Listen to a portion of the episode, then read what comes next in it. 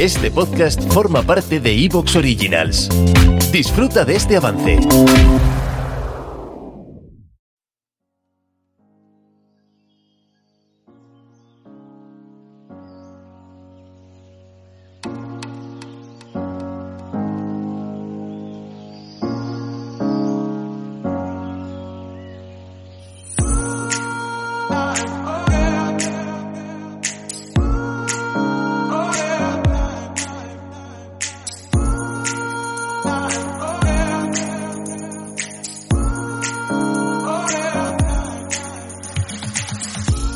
Bienvenidos a un nuevo capítulo de Planeta Montaña by Huesca, la magia, aquí en exclusiva en iVoox, donde os pedimos que le deis a la pestañita de suscribir, que es gratuita y así somos cada vez más seguidores de este programa. Si además queréis apoyarnos, lo podéis hacer desde 1,49 euros al mes. Soy Nacho Vizcasillas y en el control para hacer todo esto realidad, Santi Franca.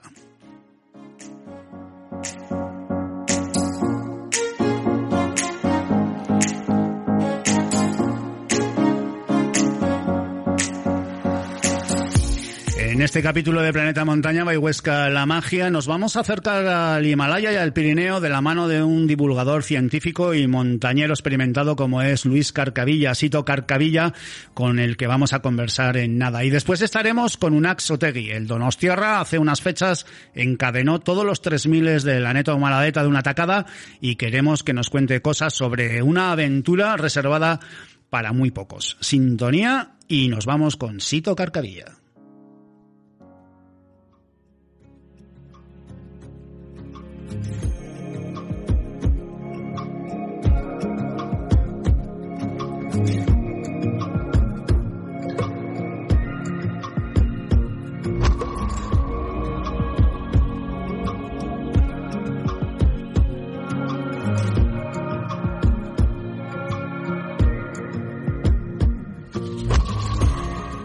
Luis Carcavilla se viene a Planeta Montaña Bayhuesca La Magia para contarnos cosas del Himalaya, historias de piedras y de expediciones. Nacido en Castellón de la Plana en 1973, autor de más de una decena de libros, compañero de cordada de Carlos Soria y científico del Instituto Geológico y Minero de España, Luis Carcavilla, Sito Carcavilla, recoge muestras geológicas, mide temperaturas y es testigo de los profundos cambios que se están produciendo actualmente debido, pues eso, al cambio climático. Sito Carcavilla, gracias por venirte a Planeta Montaña Bayhuesca La Magia. ¿Qué tal todo? ¿Qué tal te encuentras, amigo?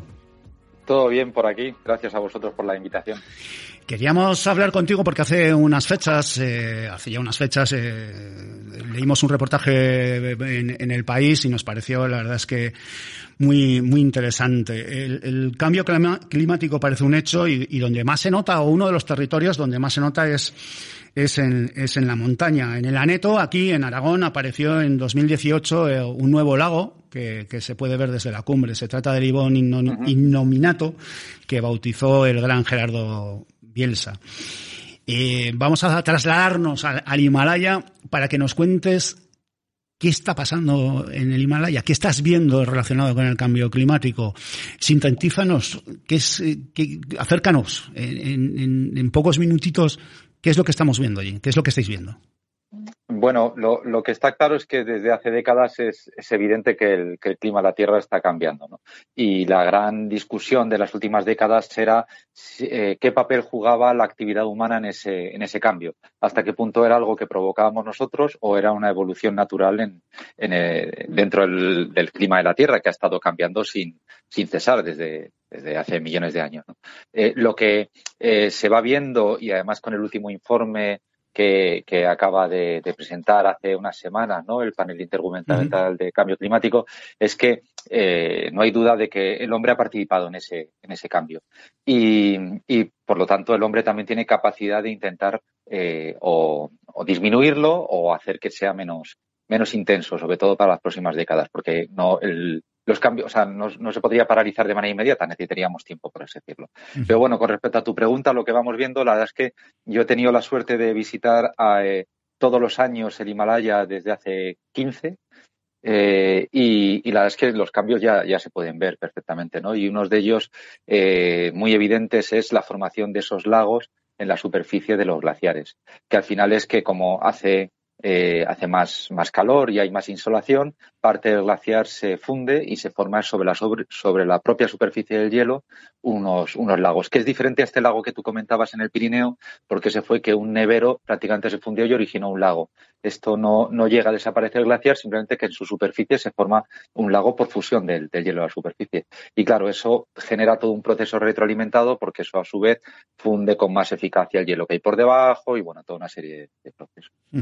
Eh, eh, perdona mi ignorancia, ¿eh? pero. ¿cómo, ¿cómo entender que un grado más o dos grados más supone un cataclismo?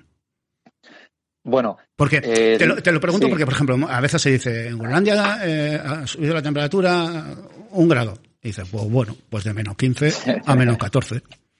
Quiero decir, mmm, sí. eh, perdona la simpleza, ¿eh? pero, sí, pero sí, precisamente como sé que además eres un gran divulgador, porque nos lo pongas para que lo entienda mi mamá.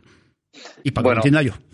Quiero decir. Eh, hay, hay varias, varias cosas. Por un lado, eh, un grado parece que no es mucho, un grado, un grado y medio, ¿no? Que parece que es lo que las previsiones parece que, que desde hace, desde 1850 hasta dentro de 15, 20 años o algo así, será más o menos eh, de, un grado, de un grado y medio. Pero es que eso se nota bastante, ¿eh? los efectos que eso tiene sobre la, porque es un grado de, de temperatura media y a nivel global eso no significa que sea un grado, que tú vayas a notar este invierno un grado menos. Es que a lo mejor en tu zona tienes cuatro grados menos, en otras no, no, el cambio no es tan, tan fuerte, no es tan intenso, ¿no? Tienes que darte cuenta que eso es una media. Y luego eh, hay un, hay un, una prueba muy clara y es que eh, hace unos siglos estuvo, se produjo la pequeña edad de hielo, que fue también uh -huh. una, una, variación en la que eh, la temperatura bajó un poco y los glaciares aumentaron bastante. Y de hecho, los que somos montañeros, eh, en el propio Pirineo y en todas las cordilleras de, del hemisferio norte, fundamentalmente, se pueden ver las morrenas de las extensiones que tuvieron esos glaciares en esa peca, pequeña edad de hielo. ¿no? Eh, bueno, pues la temperatura no fue mucho más fría de, o sea que tampoco bajó una barbaridad pero el efecto fue muy inmediato. O sea que temperaturas de un grado, un grado y medio, dos grados suponen muchos cambios. Esa es la primera conclusión. Y la segunda es que este cambio climático no solamente se refiere a, ese cambio de temperatura, es que eso lleva asociado muchos cambios, muchas modificaciones de, otro tipo. Por ejemplo, eh, eh, precipitaciones, patrones de precipitaciones más diferentes, donde antes llovía mucho, ahora puede llover menos, en otros lugares puede ocurrir lo contrario, es decir, que va a haber una variación de las condiciones climáticas que tenemos actualmente, más de lo que podemos notar solo, no solo en temperatura, sino también en precipitación y en distribución de esas precipitaciones. No es lo mismo que te llueva 500 mm, milímetros al año que te llueva esos 500 en un día y el resto del, día, del año no, no llueva. Y dices, ah, pues sigue lloviendo lo mismo. No, pero no de la misma manera. Y ese cambio. ¿Te está gustando lo que escuchas? Este podcast forma parte de Evox Originals y puedes escucharlo completo y gratis desde la aplicación de Evox. Instálala desde tu store y suscríbete a él para no perderte ningún episodio.